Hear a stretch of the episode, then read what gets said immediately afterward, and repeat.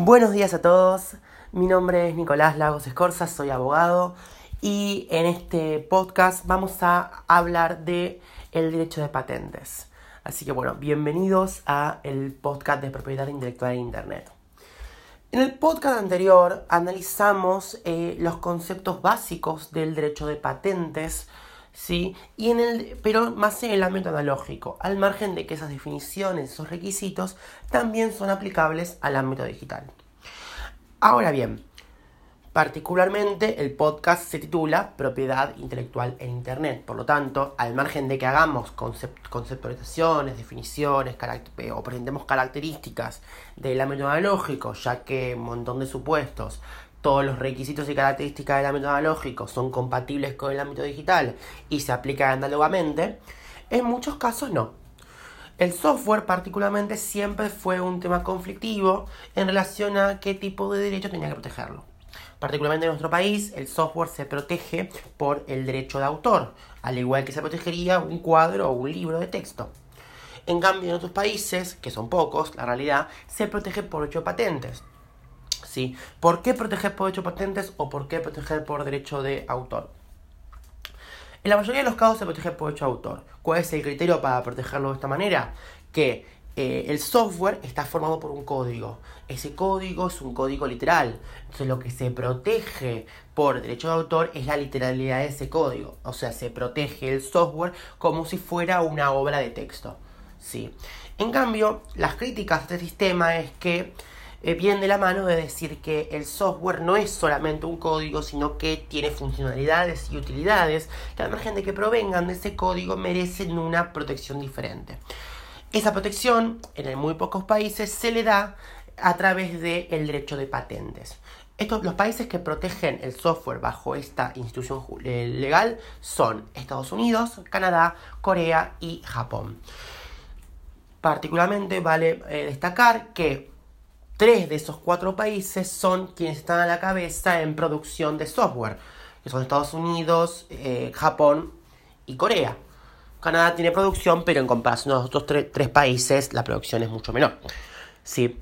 Pero, ¿por qué te protege de esta manera? No solamente porque la, por la utilidad, por, la, la, protección de las utilidades producidas por eh, el, software en sí. No solamente también se protege por, por decir que el software no es solamente un código literal, literal o un código eh, similar a una obra de texto, sino también porque el derecho de patentes tiende a ser un derecho mucho más gravoso, que genera una, aunque sea una protección más corta, es una protección mucho más fuerte, ¿sí? y permite que dichos estados tengan un monopolio, dichos estados no, que los estados concedan a los titulares de patentes un monopolio mucho más fuerte sobre su invención. ¿Sí? Pero bueno, eso es un tema más de críticas y de eh, temas un más subjetivo, pero lo importante es saber bajo qué eh, criterios es que se protege el software con el derecho de patentes. Ahora bien, recuerden que en el podcast anterior dijimos que las, las patentes para que una invención sea patentable se requería, se requerían de tres requisitos formales y además de el hecho de que la ley de cada estado permita que se proteja de esa manera. Cuando hablábamos de esto, de la ley de cada estado, viene de la mano al patentamiento de software. En la Argentina no se puede patentar el software, eh, no se puede patentar el software por, porque el software se protege por hecho autor. En la Unión Europea, a partir del 2005, está, está prohibido patentar el software. Dato de color, antes del 2005 sí se permitía y, eso, y como la resolución de la, Unión, de la, Unión Europea no fue retroactiva, hoy día existen invenciones de software que están protegidas por derecho patente en el marco de la Unión Europea. ¿Esto por qué? Porque como el plazo de protección sigue siendo de 20 años, invenciones que fueron patentadas entre el 2000 y el 2005 todavía tienen eh, protección en vigencia.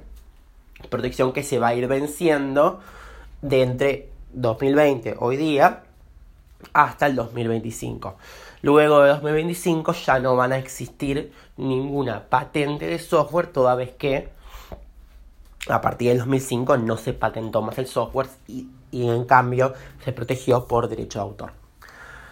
Pero bueno, al margen de esta anécdota, de esta cuestión particular, eh, hay que analizar las leyes particulares que permiten el patentamiento de software. Una de ellas es la ley de patentes de Estados Unidos, que permite patentar el software.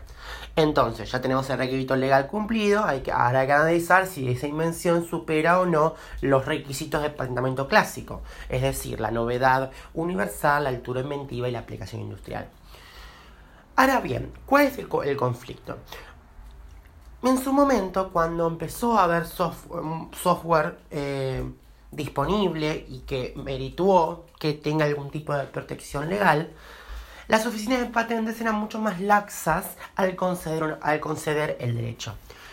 Eso generó que existieran un montón de supuestos en los cuales determinadas personas que crearan un programa o un algoritmo o una parte de un programa decidieran solicitar el patentamiento de su invención y eso generaba que se estancara el avance tecnológico. ¿Por qué? Porque grandes compañías querían eh, crear un sistema operativo y tenían que pedir permiso a cada integrante, al creador de cada algoritmo, de cada eh, mini programita, porque si no, no podían generar el programa general esto es una aclaración, muchas veces los grandes software, los grandes sistemas operativos se componen de una multiplicidad de software.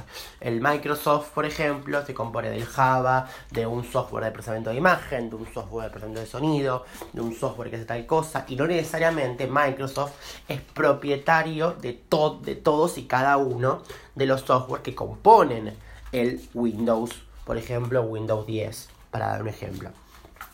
Por lo tanto, es lógico que, Microsoft haya tenido que pedir eh, autorización y pagar las regalías correspondientes a cada titular de derecho involucrado. Ahora bien, se pedían autorización, pero muchas veces pasaba que, como había que pedir autorización para cada mínimo detalle, se hacía muy costoso. Entonces, ¿qué sucedía? Se empezaban a iniciar juicios para que se eliminara la concesión de la patente, esa reivindicación de patente sea anulada. ¿Bajo qué lógica? Bajo la lógica de que muchos, eh, muchas patentes que se habían otorgado en realidad no estaban patentando software, sino que estaban patentando una idea abstracta. Punto aparte con este tema. La ley de Estados Unidos de patentes dice que no es materia patentable los fenómenos de naturaleza y las ideas abstractas pero las ideas abstractas es un concepto bastante abstracto. Por lo tanto, sucedía que hubo un montón de, litigiosidad al fin de determinar si, por ejemplo, un algoritmo era una idea abstracta, si el algoritmo aplicado a determinada cuestión era una idea abstracta, si un modelo de negocio utilizado en el ámbito de Internet era una idea abstracta. Bueno, eso es lo que vamos a ver a partir de este momento. Vamos a ver fallos particulares que determinaron ¿sí? Eh, qué se podía patentar y qué no, y que fueron sumando, o mejor dicho, restringiendo ¿sí? todo el espectro de invenciones de software que se podían patentar. En muchos casos concediendo las patentes, mejor dicho, no concediendo, sino ratificando la concesión otorgada por la Oficina de Patentes y en otros casos denegándola y obligando a las oficinas de patentes que eliminaran esa concesión previamente otorgada. El primer caso que vamos a analizar, todos los casos se van a analizar sin mencionar los hechos ni nada de esto, porque a nosotros nos interesa particularmente cada hecho en particular, sino que nos interesa qué es lo que brindó ese fallo a todo el panorama del derecho de patentamiento de software. Entonces vamos a decir que el primer caso es el fallo que se llama Gotla. Eh, este fallo básicamente se trataba de un titular de derecho de una patente que había, patente, había solicitado la patente y le, había sido, le habían concedido sobre un algoritmo. Entonces lo que, se, lo que, lo que solicitó la parte actora es decir que el juez determine si ese algoritmo era o no una idea abstracta, porque si era una idea abstracta no podía ser registrada porque la propia ley estadounidense lo prohibía. Después de un montón de discusión jurisprudencial se determinó que los algoritmos no son ideas abstractas. Entonces el fallo Kotla lo que eh, que contra, contra Benson particularmente, lo que sumó a las restricciones del derecho de patente es que si vos querés patentar un algoritmo, al margen de que ese algoritmo forme parte de un software, no vas a poder. ¿sí? El siguiente fallo que nos toca ver es el fallo Diamonds contra Deers.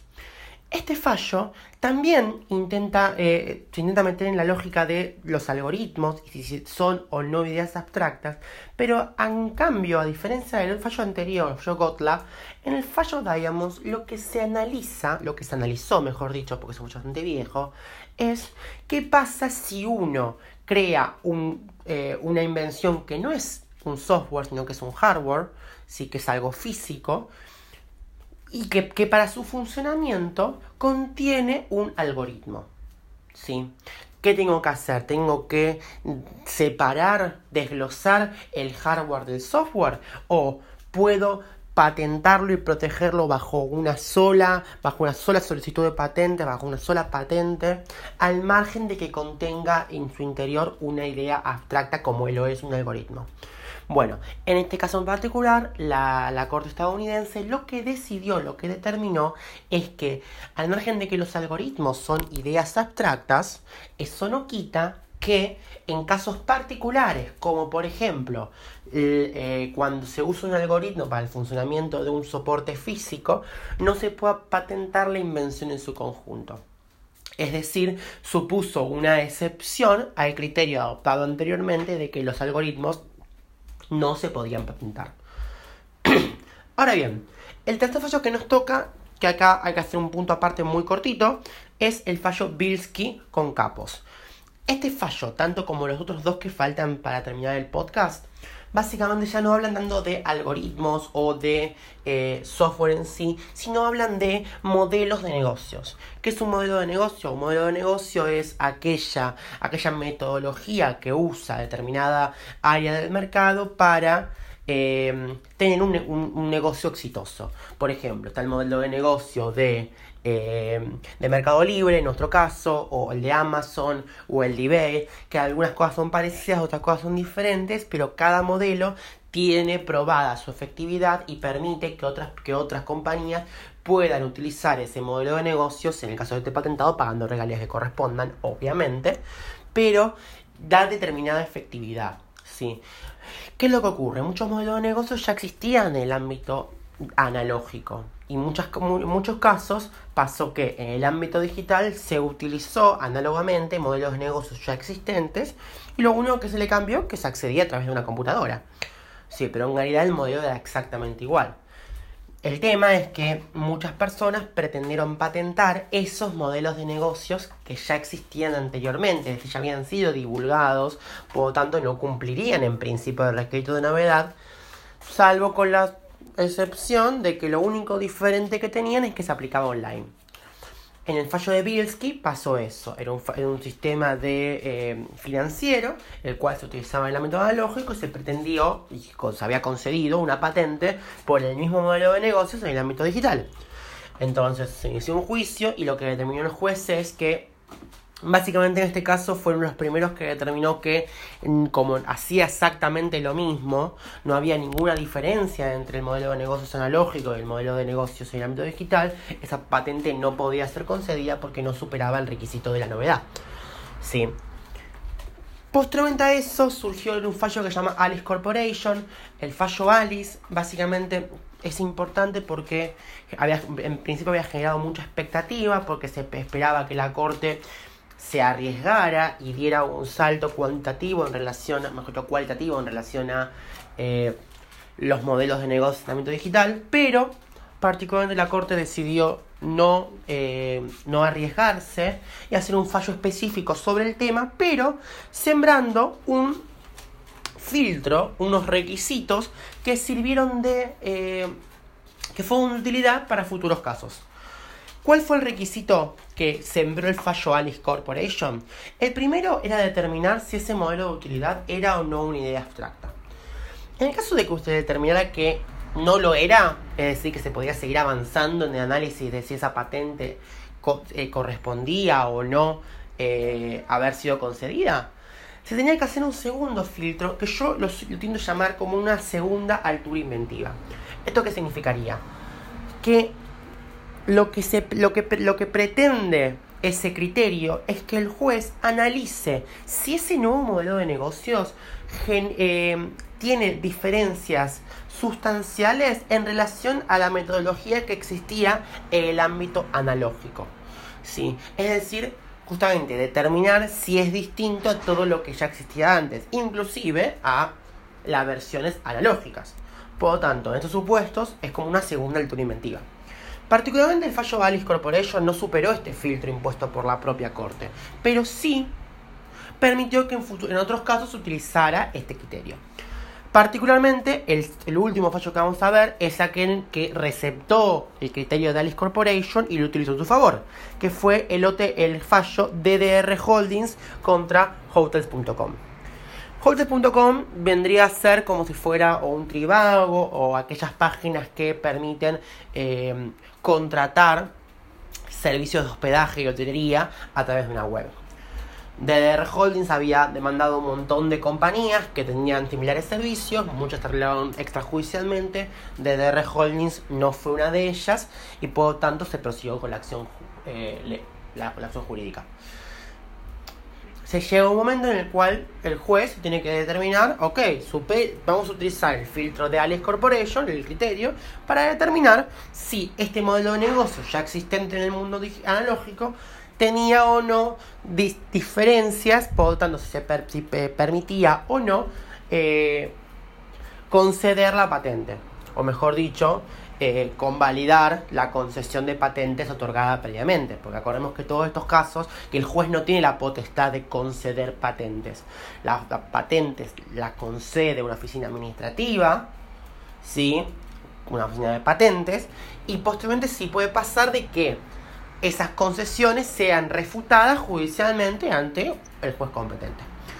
Entonces, particularmente, lo que se determinó en el caso Holdings.com, que es con el caso con el cual vamos a aterrar, el caso de DR Holding contra Holdings.com, eh, es que el sistema operativo de hotels tenía diferencias con lo que haría, por ejemplo, una compañía de hotelería común, o tenía diferencias con otros sistemas de hotelería existentes. ¿Por qué? Porque en esa época la mayoría de los sistemas de hotelería lo único que hacían eran te vinculaban con las compañías de con el hotel en sí. Por ejemplo, yo quería ir a Brasil a tal hotel, yo tocaba y me redirigía a la página del hotel.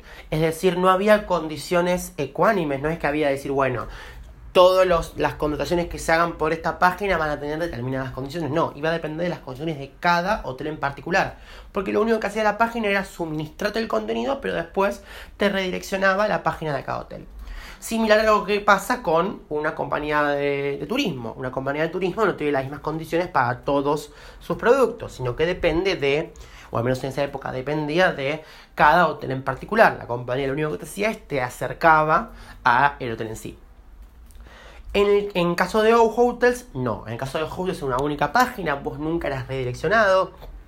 Tenía condiciones análogas entre todos los tipos de hoteles, ya que había, una, había existido una contratación, una negociación previa entre hotels y las cadenas, de hotel, las, cadenas hoteleras. Por lo tanto, se determinó que sí había diferencias sustanciales y por lo tanto sí eh, era válida esa concesión de patente. Es decir, se utilizó el criterio de Alice Corporation, pero en este caso sí dio resultado. En este caso fue en favor de aquel que ostentaba la patente del modelo de negocios. En fin, con todo esto que quiero determinar que no, en Estados Unidos y en todos los países que tienen sistemas de common, common law, no en el caso de patentes, las leyes en algunos casos son incompletas y que hay que completarlas con la jurisprudencia existente. ¿Por qué? Porque quien otorga la patente no es un órgano judicial que genere una cosa juzgada, sino que es una oficina administrativa que va a depender de quién sea que, quién la quién la conceda y aparte esa concesión no es estanca va puede ser revisada judicialmente y, y, puede ser modificada sustancialmente dicha concesión. En cambio, si sería otorgada por un juez, eso genera, haría cosa juzgada, por lo tanto, la decisión de ese juez sería firme y para siempre. En fin, eh, espero que les haya servido el contenido. Eh, en el podcast anterior no lo comenté, pero además de este podcast de Spotify que ustedes están disfrutando ahora, tenemos un Instagram eh, que se llama propiedad.intelectualuva con B larga, en el cual también subimos contenido, subimos videos, subimos links para conectarse con clases de YouTube y además hay una comunicación mucho más fluida, etcétera. Si alguno de ustedes quiere brindar ideas para hacer otros podcasts sobre algún tema en particular, en principio sobre propiedad intelectual, pero también, ¿por qué no?, sobre otras áreas del derecho, se comunican por ese Instagram y lo analizamos y vemos la manera en la cual podamos cumplir sus eh, peticiones. En fin, eh, los espero en el siguiente podcast que va a ser de derecho, de derecho marcario. Y bueno, los esperamos y espero que hayan disfrutado de este contenido. Hasta luego.